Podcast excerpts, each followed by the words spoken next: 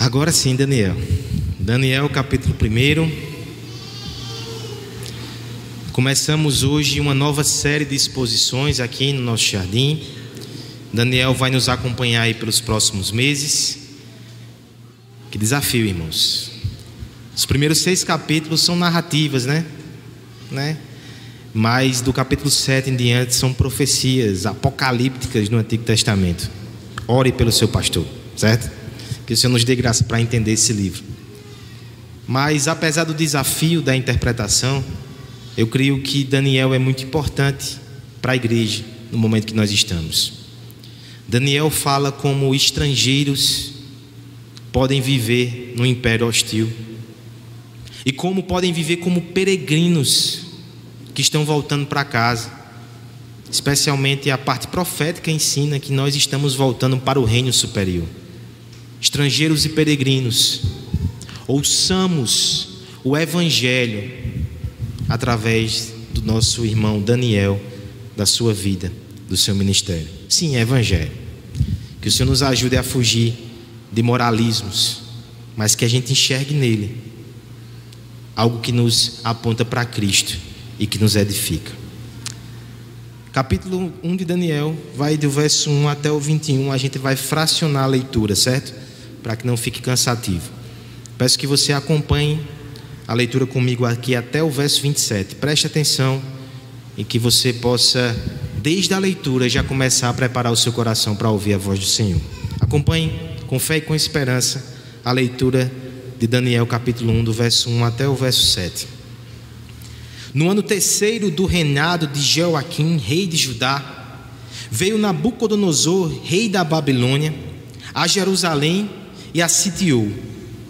O Senhor lhe entregou nas mãos a Jeoaquim, rei de Judá, e alguns dos utensílios da casa de Deus. A este levou-os para a terra de Siná, para a casa do seu Deus, e o pôs na casa do tesouro do seu Deus. Disse o rei a Aspenais, chefe dos seus eunucos, que trouxesse alguns dos filhos de Israel, tanto da linhagem real como dos nobres, jovens sem nenhum defeito, de boa aparência, instruídos em toda a sabedoria, doutos em ciência, versados no conhecimento, e que fossem competentes para assistirem no palácio do rei e lhe ensinasse a cultura e a língua dos caldeus. Determinou-lhes o rei a ração diária das finas iguarias da mesa real e do vinho que ele bebia, e que assim fossem mantidos por três anos, ao cabo dos quais assistiriam diante do rei. Entre eles se achavam os filhos de Judá: Daniel, Ananias, Misael e Azarias. O chefe dos eunucos lhe pôs outros nomes, a saber, a Daniel, o de Beltesazar, a Ananias, o de Sadraque, a Misael, o de Mesaque, e Azarias, o de Abdenego. Só até por aqui, até aqui por enquanto. Vamos orar pedindo graça ao Senhor. Pai bendito, estamos diante da tua palavra e numa noite tão especial que o Senhor já falou tanto. Nós te pedimos, fala uma vez mais, Senhor que a tua palavra nos guie, que teu espírito ilumine a nossa mente e use o pregador para proclamar as verdades preciosas do teu reino, do teu evangelho, da tua justiça, através dessa passagem. Nos ajuda, Senhor, precisamos de ti. Clamamos na esperança que o Senhor alimente o teu povo. No nome de Jesus. Amém. primeira vez que eu pego e subo, né? Será que quem estava aqui antes era menor do que eu? Ou foi só algum erro que teve aqui? Só pode, né? A Escritura nos revela, irmãos, que esse mundo caído é um ambiente hostil e perigoso que está em constante animosidade contra Deus e contra a Sua palavra. Mas sendo bem sinceros, nem sempre é assim que nós enxergamos o mundo. As pregações mais bélicas e mais combativas parecem até exagero, alarmismo. A gente vive nesse mundo tranquilamente. A consequência disso é que muitas vezes nós estamos distantes daquilo que o apóstolo ensinou semana passada. Lembra ainda de Gálatas? Morri para o mundo, estou crucificado. Não, a gente está vivíssimo para o mundo. A gente vive, a gente se deleita, a gente até afaga o mundo muitas vezes. O Senhor constantemente tenta nos alertar a respeito disso na Sua palavra. E faz não somente pela palavra, às vezes os fatos ao nosso redor servem também como alarmes sonoros de Deus. Acordem, esse mundo está em guerra. Os noticiários, eles, nas últimas semanas, nos mostram com muita clareza que esse mundo está em guerra. Depois de muito tempo, a Europa acordou do seu sonho utópico e percebeu que existe guerra sim. Não no Oriente, não distante, mas no seu próprio território. Eu me refiro à invasão da Rússia na Ucrânia. Eles acordaram, eles despertaram. Este mundo está em guerra. Os lapsos de paz não podem nos enganar. E no contexto ainda dessa, desse último incidente, dessa última guerra, Outro lembrete ainda veio à tona. Eu me refiro ao perigo de contaminação. No dia 3 de março, pouco mais de um mês, os noticiários eles apontavam com certa preocupação que as tropas russas invadiram uma cidade ali na Ucrânia, onde havia a maior usina de energia nuclear da Europa. E houve troca de tiros ali perto daquela usina. Olha o medo que tomou conta, o medo e a lembrança dolorosa de alguns anos atrás, 1986, Chernobyl, território ucraniano. Aquele que até hoje é o maior desastre atômico nuclear. Uma usina que explode. A atmosfera contaminada, pessoas que até hoje sofrem as consequências no seu corpo dessa contaminação. Essa lembrança veio à tona na hora. A Europa se preocupou, o mundo se preocupou. O medo da contaminação voltou. Nós estamos em guerra. E há contaminação ao nosso redor. Eu não me refiro somente às guerras geopolíticas do antigo continente. Eu falo de algo muito mais antigo. Uma guerra espiritual do mundo contra Deus. E a contaminação que chega a ser pior do que a radiação, porque contamina não somente o corpo, mas afeta a alma, corrói a alma e nos afasta de Deus. A contaminação do pecado, ele está espalhado ao nosso redor. Nós devemos despertar para o perigo da contaminação, irmãos. Nós veremos isso aqui em Daniel. O Senhor desperta o seu povo para essas verdades. Esses jovens aqui no capítulo 1, eles foram despertados para a realidade da guerra de uma forma muito dolorosa. Nabucodonosor invade o seu país e os arrasta consigo. O mundo está em guerra. Mas não só isso. Agora, dentro do império babilônico, vivendo no meio de um povo que não cultua o seu Deus, e que tem práticas pecaminosas como o ar que respira, esses jovens vão ter que aprender sobre o perigo da contaminação, a forma que eles devem reagir e, acima de tudo, da esperança e da proteção que há em Deus. Todo o livro de Daniel vai nos falar sobre isso em alguma medida, mas eu creio que o capítulo 1 trata isso de forma muito intensa e clara o perigo da contaminação, como nós devemos reagir e como Deus nos protege. É exatamente isso que veremos nesse texto. Do verso 1 até o verso 7, nós veremos a estratégia do mundo. Do verso 8 até o 16, nós veremos a reação do povo de Deus. Do verso 17 a 21, final do texto, perceberemos o socorro divino. O perigo da contaminação, como devemos reagir e como Deus, ele nos socorre. Primeira verdade então, mais uma vez, consideremos a estratégia do mundo. Eu peço que a gente faça a leitura alternada dos versos 1 a 7 novamente. Eu leio o ímpar e a igreja responde com o par. No ano terceiro do reinado de Joaquim, rei de Judá, veio Nabucodonosor, rei da Babilônia, a Jerusalém e a sitiou. Rei de Judá, e alguns dos utensílios da casa de Deus, a este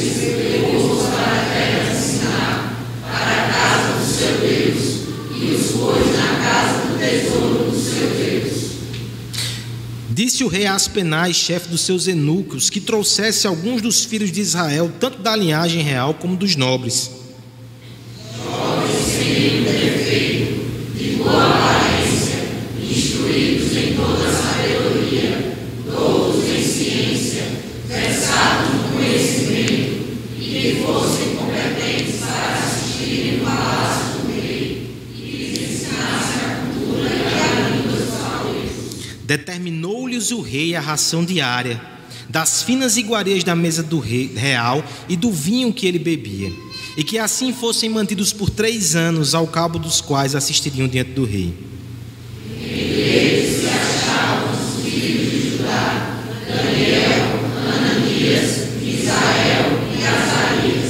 O chefe dos eunucos lhe pôs outros nomes, a saber, a Daniel de Beltesazar, a Ananias de Sadraque, a Misael de Mesaque e Azarias o diabo de negro. Perigo da contaminação. Você percebe como pode ser incômodo falar sobre isso no primeiro domingo, depois de muitos, que nós podemos não usar máscaras?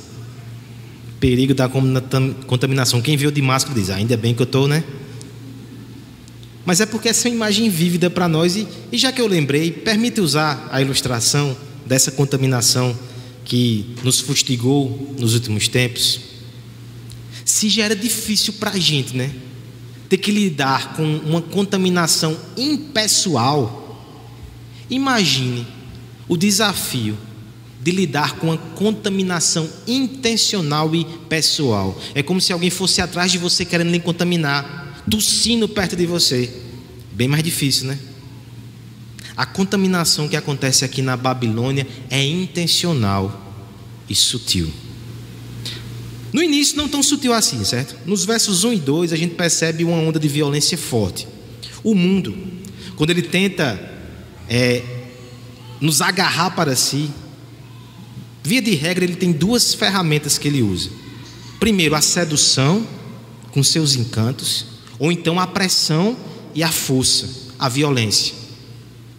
Via de regra, o caminho é assim: primeiro ele seduz e depois ele age com truculência. Desde Gênesis é assim o procedimento, mas às vezes acontece de forma contrária, como acontece aqui em Daniel. Primeira coisa que acontece na vida desses jovens é violência.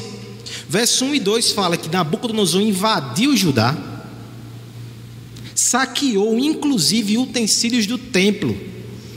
Esse detalhezinho, irmão, está aqui para nos mostrar que essa violência ela é real, ela é concreta, ela é simbólica e ela é até religiosa. Como Israel não tinha imagens, eles pegam os utensílios ali do templo como se representasse o Deus de Israel humilhado e levam para a sua terra. Não só isso. O verso 3 diz que até os filhos da nobreza foram levados também. Aqui não pense que é um convite. Quem já viu o convite de superior, né? Aqueles homens estão numa posição de superioridade. Isso aqui é uma espécie de sequestro. Os filhos dos nobres foram levados junto com os utensílios reais e junto com a dignidade do povo. Violência.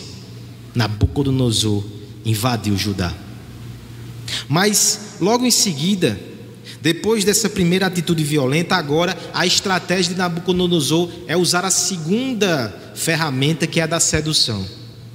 E ele é sábio, esperto, sagaz ao fazer assim. Alguns governantes no, na antiguidade dominavam muitos povos e queriam subjugá-los ali debaixo da opressão. Uma hora explode rebelião. Lembra do faraó do Egito? Não dá certo. A tática de Nabucodonosor era outra. Veja o que acontece aqui. Ele pede que o chefe dos seus eunucos ele procure jovens que atendam alguns requisitos, primeiro sociais, tem que ser da elite, da linhagem real ou então pelo menos dos nobres. Segundo, tem que ser um pessoal sabido.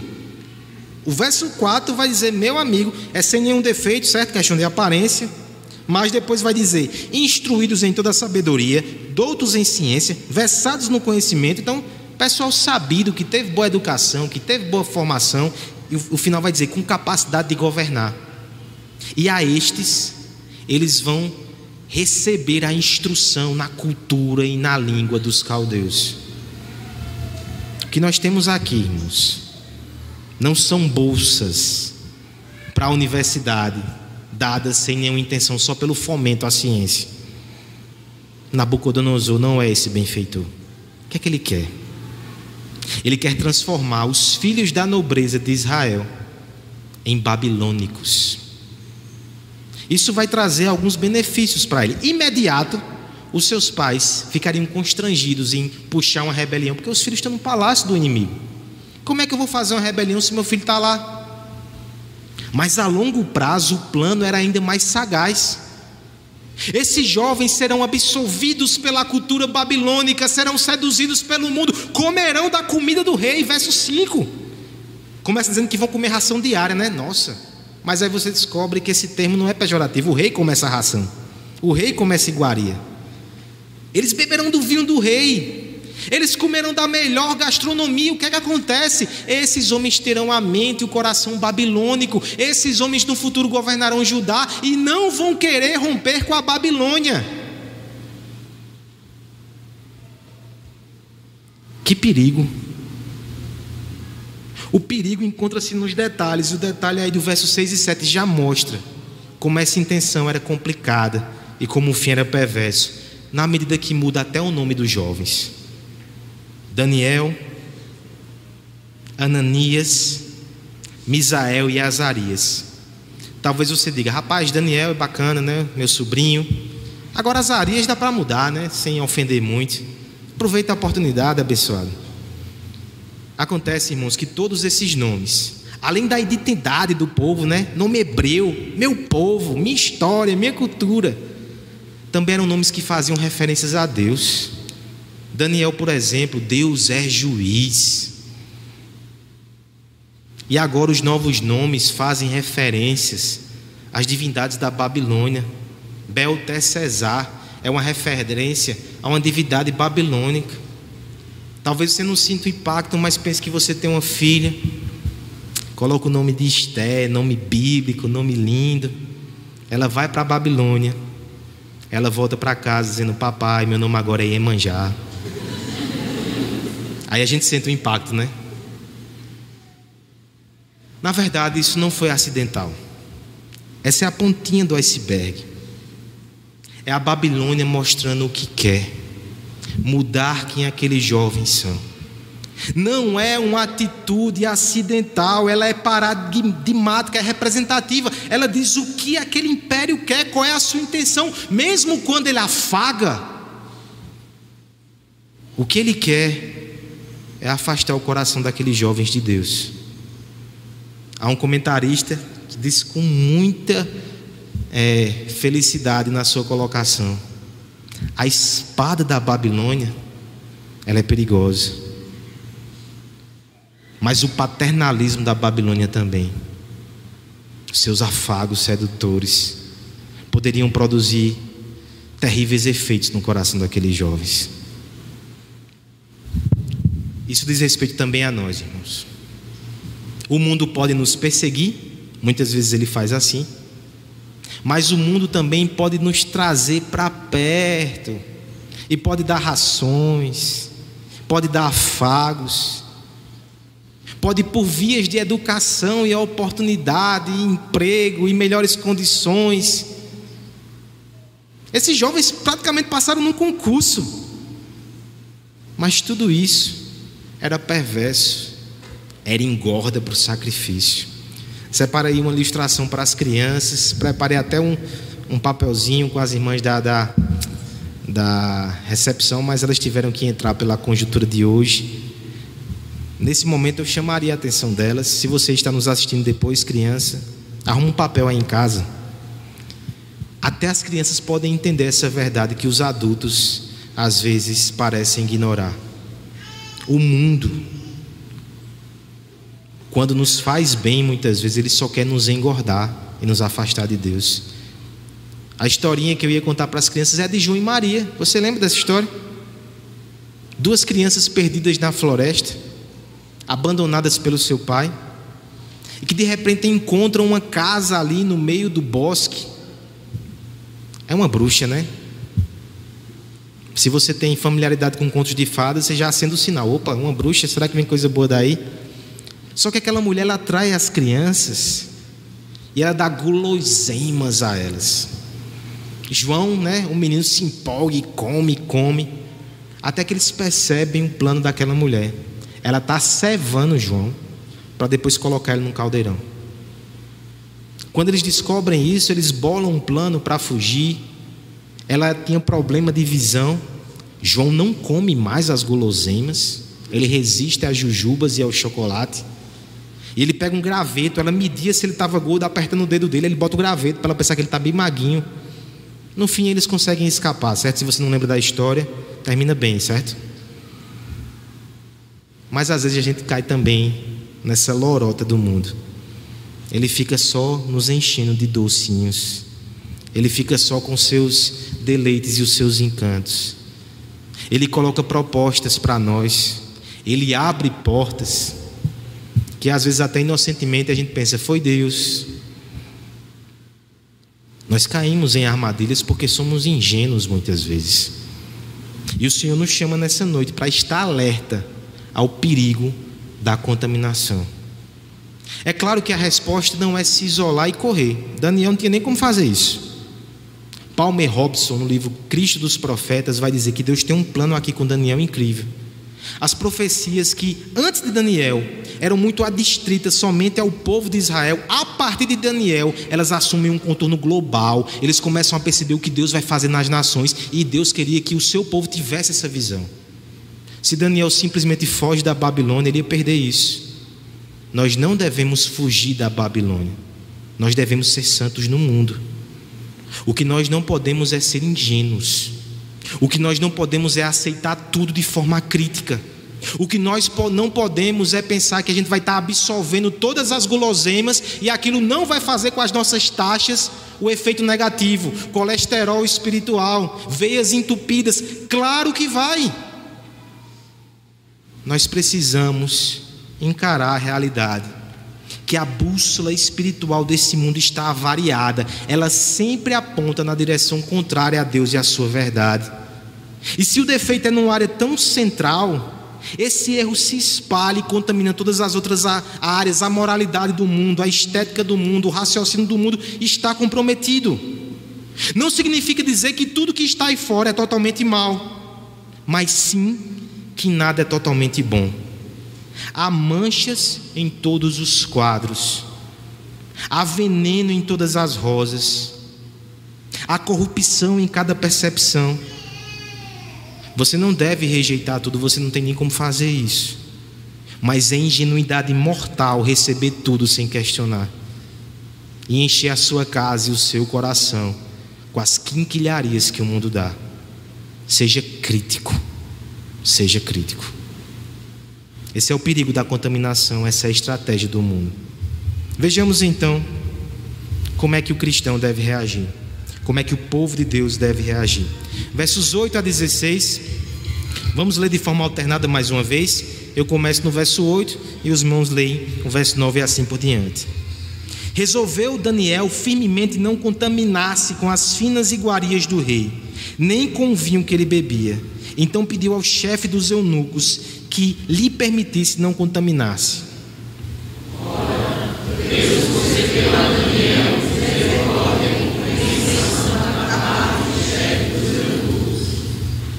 Disse o chefe dos eunucos a Daniel: Tenho medo do meu senhor, o rei, que determinou a vossa comida e a vossa bebida, porque, pois, veria ele a vosso rosto mais abatido do que os outros jovens da vossa idade, assim poreis em perigo a minha cabeça para com o rei.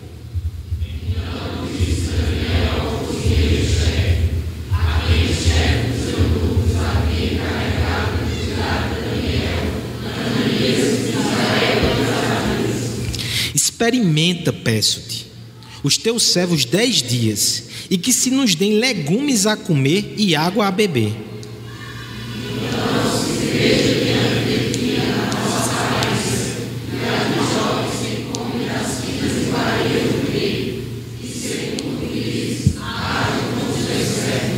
Ele atendeu e os experimentou dez dias.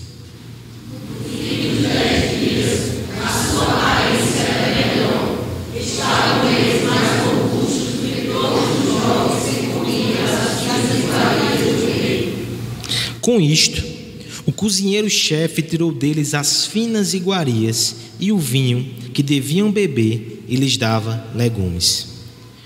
Como deve reagir o povo de Deus que está no meio de uma guerra? Lutando, óbvio, né? Mas nem sempre a gente faz isso. Como deve reagir o povo de Deus quando percebe-se arrodeado com o perigo da contaminação? Evitando algumas coisas, tratando de purificar-se o máximo possível. Mas a gente nem sempre faz isso. Muitas vezes não fazemos isso porque não percebemos esse perigo. Mas quando percebe-se, é preciso agir. É isso que Daniel faz, ele percebe. Perceba que no verso 8 há uma mudança de postura. Até aqui parece que eles estavam muito passivos. Oh, foram arrancados da sua terra, não tinha muita opção matriculados ali nos cursos superiores da Babilônia, três anos é um curso superior. O seu nome foi mudado, né? Talvez não tivesse muito como resistir. Mas há uma conexão entre essa mudança de Daniel. Resolveu Daniel firmemente não se contaminar. Há uma conexão entre o verso 7 e o verso 8. Ela não é muito perceptível a nós, porque ela fica mais claro no hebraico. O verso 7 e o verso 8 começam com o mesmo verbo, Yassem. Yassem, ele significa decidir. O verso 7 no original começa com esse verbo, como se dissesse: decidiu o chefe dos eunucos mudar o nome de Daniel e seus, e seus amigos. Esse é o destaque, é o verbo decidir. Aí no verso 8, como resposta, de forma ali muito bonita, literária, decidiu Daniel não se contaminar. É como se o nome tivesse sido a gota d'água. Daniel pensou: daqui não dá para ir mais. E veja que o ir mais no verso 8 foi o momento que ele fincou o pé e disse: Eu não vou. Muitas são as razões que a gente pode se questionar aqui por que ele fez isso, por que ele se recusou a comer a comida. Alguns vão dizer que essa comida era comida impura, segundo as leis judaicas. Então ele aceitou muita coisa, mas na hora que chegava ali na infração da lei, não dá. Ele não vai abrir mão de obedecer à lei de Deus. Mas acontece que o vinho não se enquadrava nisso. Os israelitas poderiam tomar vinho. Alguns vão entender então que o vinho e a comida eram oferecidos aos falsos deuses da Babilônia comer aquilo ali era de alguma forma participar desses rituais. Outros ainda vão dizer que alimentar-se era uma espécie de pacto com Nabucodonosor. Havia no Oriente Antigo essa tradição. Se você senta na mesa de alguém e você come com aquele alguém, na casa dele você está fazendo uma aliança com ele. Seja o que for, eu dei as hipóteses aí. O texto nos diz que Daniel entendeu que aquilo era impuro. E duas coisas eu percebo aqui. Primeiro, vejo o raciocínio de Daniel. O raciocínio de Daniel, ele foi algo tão bem elaborado e a sua conclusão bíblica ali foi tão desafiadora que às vezes nem a gente percebe o que está acontecendo e a gente não consegue entender. Mas biblicamente ele tinha essa convicção que comer seria um passo que ele não podia dar. E segundo, veja como ele foi firme. De fato, aqui há um exemplo para todos nós. Ele foi firme, ele foi resoluto. Integridade e santidade não nascem somente nas condições favoráveis, pelo contrário, é muitas vezes nas desfavoráveis que elas surgem. Mas veja que Daniel ele não se decide firmemente e agora ele age imprudentemente. Ainda no verso 8 mostra como ele age. Ele vai pedir ao seu superior. Ele vai falar com as penais. Ele não puxa a espada e se rebela agora contra o império babilônico, porque ele não quer comer. Ele pede humildade, respeito, submissão na Babilônia, que fez mal a ele. Veja que Deus, de, alguma, de algum modo aqui, ele vai se mostrando favorável a essa postura, na medida que o verso 9 diz que Deus concedeu a Daniel misericórdia e compreensão da parte dos chefes do eunuco. Deus trabalhando no coração daquele homem, ele se compadeceu, ele entendeu e ele assentiu não. O verso 10 diz que ele tem medo. Rapaz, eu até entendo, eu gosto de você, Daniel, você é um cabo bom. Mas eu não posso fazer isso não, porque se você ficar magro e abatido, sem comer o alimento, o rei vai pedir minha cabeça, eu não posso fazer isso não. Ele teve até simpatia por Daniel, mas ele não teve a coragem e a firmeza de Daniel, porque essa nasce da fé. Daniel, então, o que é que ele faz? Ele vai até o inferior, que é o cozinheiro-chefe, no verso 11, e ele muda a sua abordagem. Às vezes, Deus permite que nós levemos negativas para que a gente melhore a nossa abordagem. Isso é crescimento em sabedoria. Veja como Daniel é mais sábio aqui no verso 11. Ele procura o cozinheiro-chefe e ele diz: experimenta. Ao outro ele diz: nos livra da comida. Agora ele diz: experimenta dez dias. Dez dias não dá para a gente ficar tão esmilinguido assim. Dez dias. Faz o teste. Me dá só água e legume aos meus amigos. Sim, dez dias. Você vê que a gente está bem, você decide continuar, mas é você que decide. Veja que a abordagem foi bem melhor, né? Agora sim, aquele homem assente, faz aquele teste de dez dias e, por fim, quando percebe que a aparência deles ainda estava melhor do que os outros que comiam uma alimentação mais robusta ali. Ele podem continuar, eu vou dar essa, essa dieta diferenciada a vocês. O que nós podemos perceber aqui, irmãos, é que Daniel agiu com coragem e firmeza, mas também com sabedoria e respeito. É assim que a igreja deve responder quando percebe as propostas do mundo e o perigo de contaminação. Existem aqueles que vão para extremos, né? Que percebem o perigo e partem para a radicalização. Esses não estão agindo com sabedoria. Aquele que briga por tudo não briga por nada. Aquele que reclama por tudo não será ouvido. Daniel não faz assim. Até porque se ele fizesse, ele poderia pecar, ele poderia ser desrespeitoso, fazer baderna você não responde pecado com pecado. Você é mundano quando você tenta fugir do mundo por meios mundanos. Daniel não faz isso. Ele tem coragem, mas ele tem sabedoria. Ele sabe a hora certa de falar. Ele sabe até onde ele pode ceder sem se comprometer. Ele faz. Mas na hora que precisa, ele é firme. Ele faz do jeito certo, da forma santa. Agora veja. Também não outro extremo. Às vezes, por sabedoria, nós estamos é camuflando covardia. Sábios, ponderados demais, mas não se posicionam. Não é assim que Daniel age. Não é assim que a igreja deve agir. Nós precisamos aprender a dizer não ao mundo, com coragem e com fé, sabendo que aquele que toma decisões por fé, esse não perde nada, isso está protegido pelo Senhor. Sabendo que, mesmo que o mundo faça tudo contra nós, a fidelidade de Deus ainda é suficiente e devemos permanecer nisso. Dizer não é necessário para a igreja, é necessário para você e para a sua família. Agora também saibamos ao que, a que devemos dizer não, quando e como dizer não. Não nos basta perceber a corrupção, não nos basta perceber a rebelião nós precisamos também tomar uma posição. A nossa indignação só é válida na medida que produz atos concretos de contenção do mal que nos incomoda e ofende a Deus. Precisamos tomar atitudes. Por outro lado, não nos basta também reagir a tudo e de qualquer forma. A consciência de que a solução não repousa nas nossas ações nos liberta para agir com sabedoria crendo e confiando na providência, confiando que o resultado do nosso testemunho está com o Senhor, e assim podemos agir sem afobação, evitando os pecados da precipitação. Corajosos e sábios para a glória de Deus. É assim que nós devemos ser.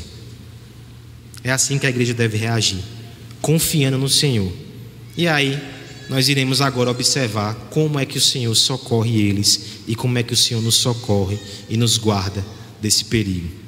Versos 17 a 21, encerramos o nosso texto.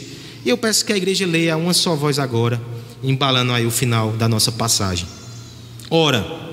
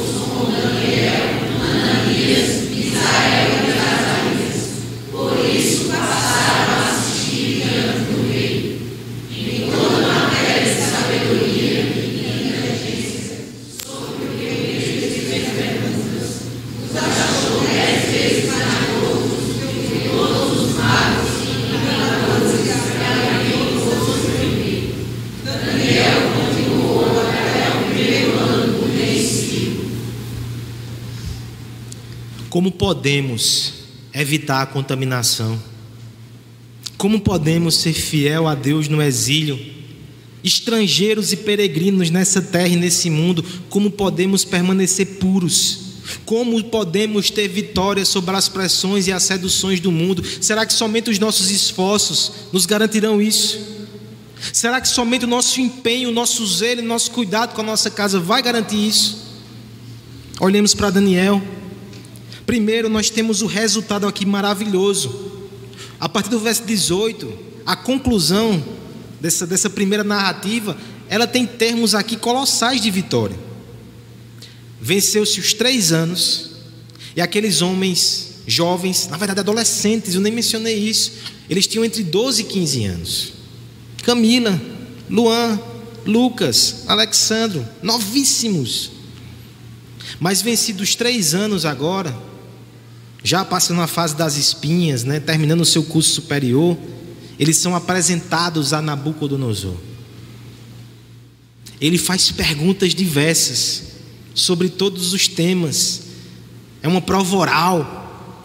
E eles respondem todas as perguntas. O texto vai dizer que a sabedoria deles era dez vezes maior do que qualquer outro ali do império da Babilônia. Superlativo que diz.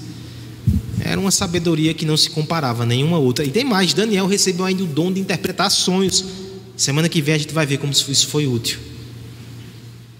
O verso 21 tem uma nota de vitória tão grande que diz assim que Daniel continuou até o primeiro ano do rei Ciro. Nas entrelinhas, Nabucodonosor passou. Cinco outros reis do Império Babilônico passaram. O Império Babilônico passou e caiu. Daniel ficou. Mais de 80 anos, continuou de pé servindo ao Senhor. Ele venceu o mundo. Mas como é que ele fez isso? Existe aqui uma outra repetição nesse texto que nos dá a resposta teológica. Há um verbo que aparece três vezes em três lugares distintos e que dá a interpretação teocêntrica dessa passagem. É o verbo Natan é o verbo dar, é o verbo conceder. E todos eles fazem referência a Deus, tão discreto na Babilônia. Às vezes Deus é discreto no mundo, mas Ele está agindo. Eu pulei o verso 17 propositadamente. O verso 17 já dá a resposta das nossas indagações. Ora, a esses quatro jovens deu Natan o conhecimento, a inteligência em toda cultura e sabedoria. É Deus que deu esse dom a eles. É Deus que abençoou os seus esforços. É Deus que os livrou do mal. É Deus que abriu e expandiu a mente deles. Deus deu. Olha Deus aí em ação. Mas quer ver onde esse verbo aparece de novo? Volta no seu texto, a gente vai fazer de trás para frente. Verso 9. Ora, Deus concedeu a Daniel misericórdia e compreensão da parte do chefe dos eunucos. Concedeu Natan Deus, até nos relacionamentos interpessoais na Babilônia, estava agindo silenciosamente e discretamente para abençoar aqueles adolescentes. Deus deu. Olha Deus em ação. Olha Deus cuidando deles.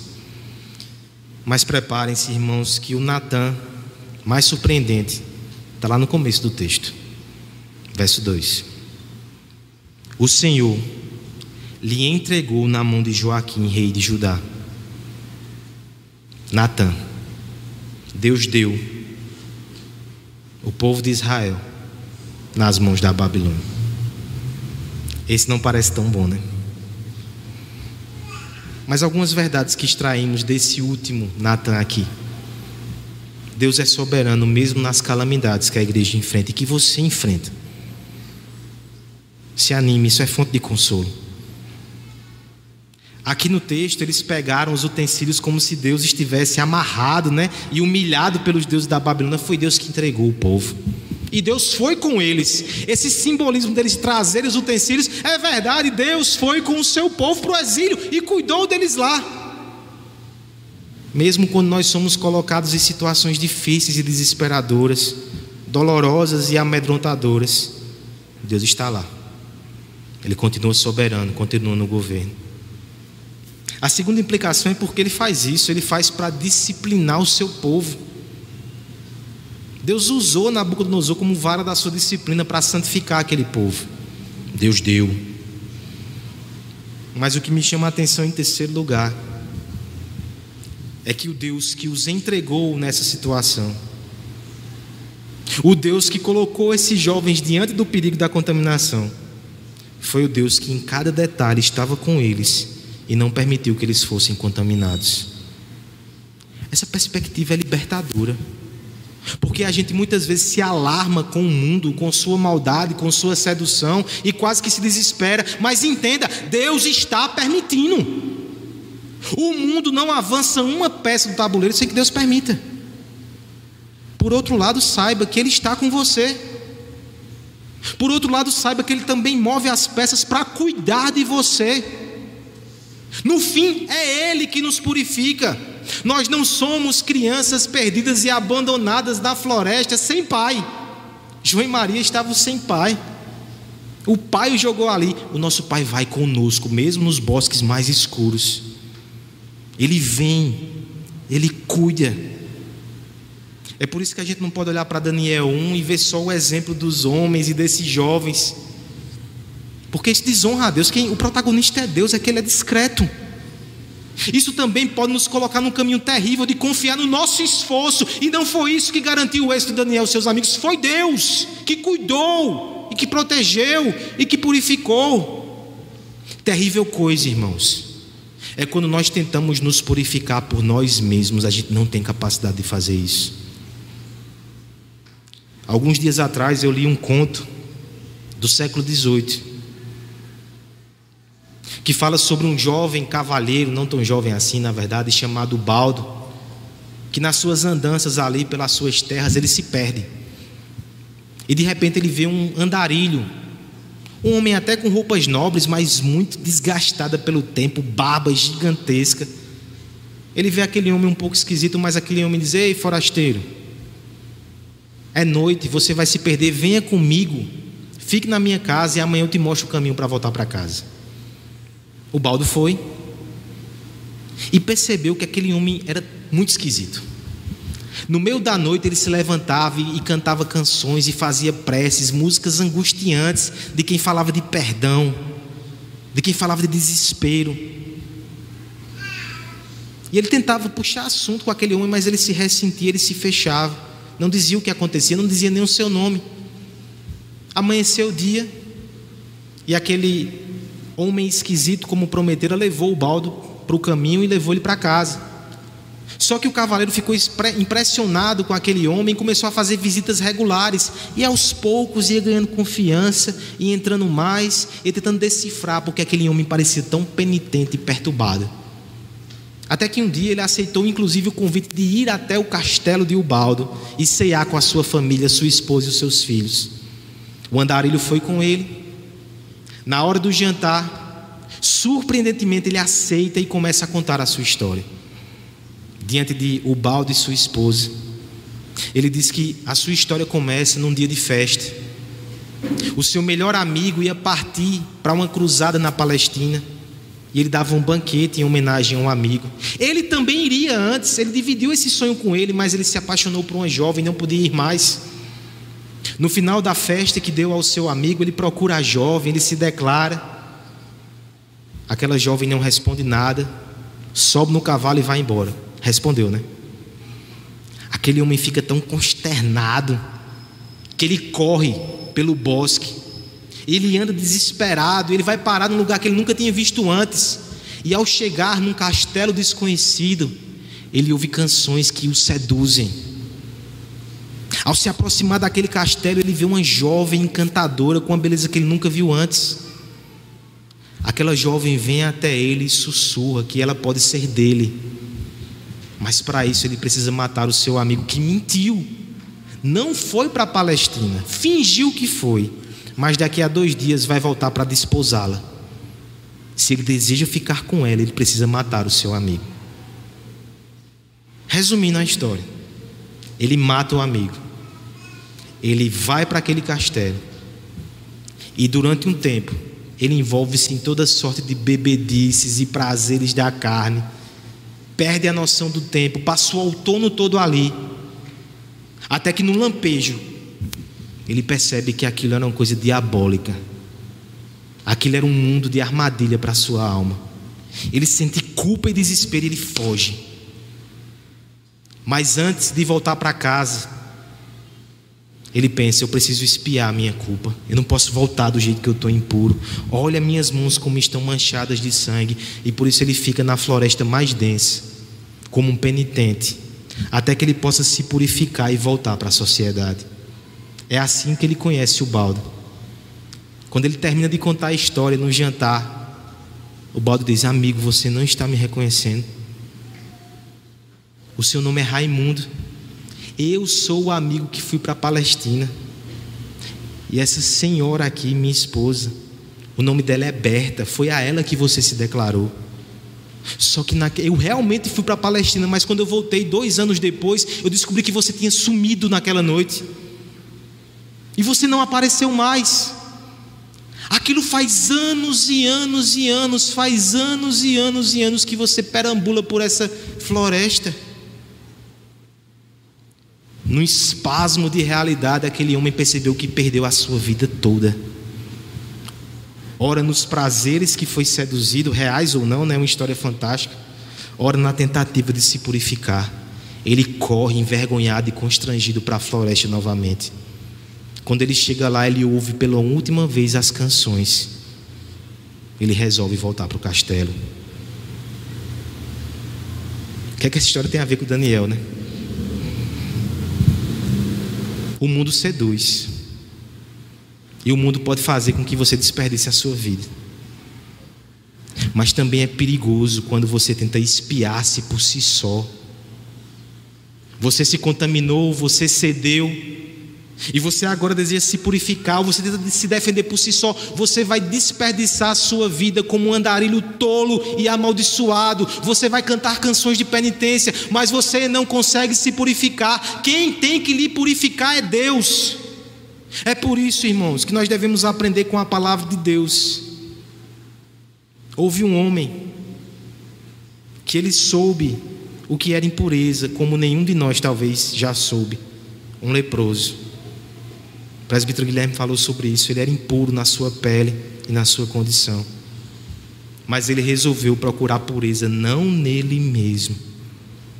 Eu quero concluir convidando você a abrir a Bíblia em Mateus 8. Nós leremos dos versos 1 até o 3.